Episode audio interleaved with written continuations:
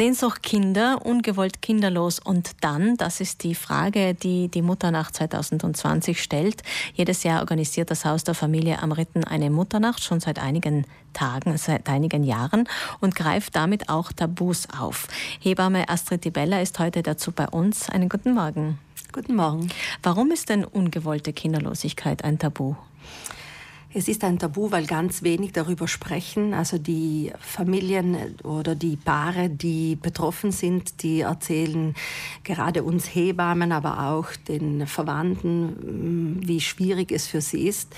Denn ähm, es gibt ganz wenige, es gibt überhaupt keine Selbsthilfegruppen, es gibt ganz wenige, die auch darüber sprechen und deshalb fühlt man sich einfach alleine. Und es sind, also für uns gerade jetzt äh, mit dem Netzwerk Mutternacht ist wichtig, auch auf jene Paare aufmerksam zu machen, die diesen Weg der zum Beispiel künstlichen Befruchtung gehen mhm. und dann aber es nicht zu einem zu ihrem Wunschkind kommt. Also die sind völlig alleingelassen. Das ist eine Entwicklung, die in den letzten Jahren sich eigentlich immer mehr in diese Richtung entwickelt hat. Äh, immer mehr Paare müssen diesen Weg der künstlichen Befruchtung gehen. Aber jene, die erfolglos bleiben, die scheinen in keiner Statistik auf. Haben Sie denn Zahlen? Also sie scheinen schon in einigen Statistiken auf. Äh, zum Beispiel, ich habe jetzt Daten gefunden aus Italien äh, vom Jahr 2018 und dort, äh, wenn wir jetzt, es gibt ja verschiedene auch Möglichkeiten und Wege dann zum Wunschkind zu kommen, verschiedene mhm. Techniken auch der künstlichen Befruchtung und äh, die ähm, In-vitro-Fertilisation, das ist praktisch die, wo die Paare am meisten Schwierigkeiten haben. Wenn wir uns diese Scha äh, Daten anschauen, dann ist es wirklich wirklich so, dass von zehn Frauen, die diesen Weg gehen, gemeinsam mit ihrem Partner, dann nur eine effektiv dann äh, zum Erfolg kommen und schwanger werden. Und da dann auch noch äh, ist es jede zweite Schwangerschaft, die dann auch positiv zu Ende geht und mhm. ein Kind auf die Welt mhm. kommt. Das heißt, jede zweite nicht äh, genau. im Umkehr, Umkehrschluss.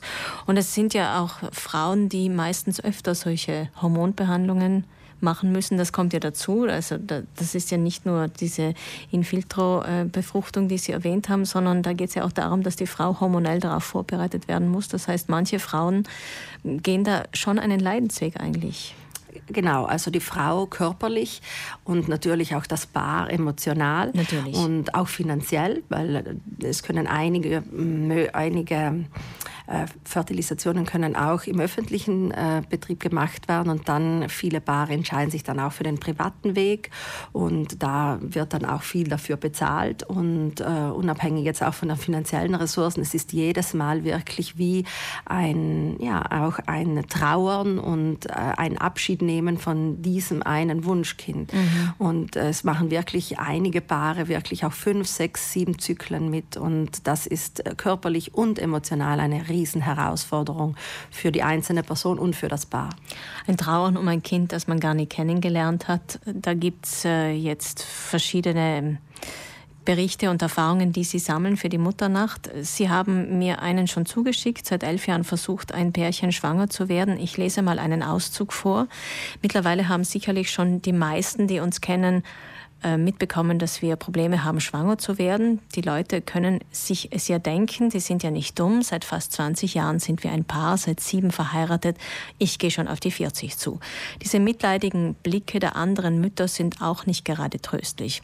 Ja, das Thema Kinderwunsch ist Tabusache. Ich erzähle es auch nicht gerne und wenn ich es jemandem erzähle, dann hoffe ich, dass es unter uns bleibt. Vor allem bei der Arbeit sollte es niemand wissen, denn welcher Arbeitgeber befördert eine Mitarbeiterin, die vielleicht in einem Monat schwanger sein könnte. Auf ihre Anregung hin hat diese Frau aufgeschrieben, wie es ihr geht und damit sicherlich auch einen Teil der Last abladen können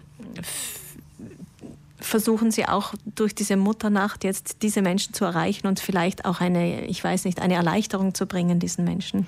Wir haben eben schon in den letzten Jahren gesehen, dass diese Geschichtensammlungen, die wir im Rahmen der Mutternacht machen, sehr hilfreich sind. Einmal für die Personen, die die Geschichte schreiben, aber dann bleibt auch ein bleibendes Werk, eben diese Geschichtensammlung, die dann auch den zukünftigen Paaren, die diese Schwierigkeiten mitmachen, einfach ja, eine Unterstützungsmöglichkeit finden und dass sie sehen, dass sie nicht alleine sind. Und ähm, gerade diese Frau hat mir erzählt, wie, wie, wie schwierig für sie war, den ersten Schritt zu machen, das, die Geschichte zu schreiben und dann aber, wie es erleichternd war und wie es auch einfach dann für sie war und die Worte einfach nur so rausgeburzelt äh, sind. Und deshalb laden wir wirklich ein, Paare und auch Familien, die diesen Weg gemacht haben, unabhängig, ob es dann zum Wunschkind gekommen ist oder nicht, oder ob, sich, ob sie sich dann auch für eine Adoption entschlossen haben. Aber wir würden wirklich Paare einladen, ihre Geschichte zu schreiben. Unabhängig davon, wie die Geschichte ausgegangen ist. An wen kann man die Geschichte schicken? Die Geschichte kann man ans Haus der Familie schicken. Man kann dort auch anrufen, wenn man Informationen haben möchte. Wir laden auch natürlich ein, anonym zu schreiben. Wir wissen, das Thema ist ein schwieriges Thema. Ganz häufig häufig, auch wenn dann das Wunschkind gekommen ist, weiß gar niemand im Umfeld, dass das eine künstliche Befruchtung war. Dann möchte man sich auch nicht outen sozusagen. Also wir laden auch ein, anonym zu schreiben. Und diese Geschichtensammlung wird dann bei der Mutternacht äh, am, 8, am 9. Mai nächstes Jahr dann auch vorgestellt und kann dann vielleicht anderen, die in einer ähnlichen Situation sind, vielleicht helfen. Zumindest das Gefühl geben, dass man nicht alleine mit diesem doch mittlerweile tabu gewordenen Thema ist. Vielen Dank, Astrid Dibella, dass Sie heute bei uns waren. Vielen Dank.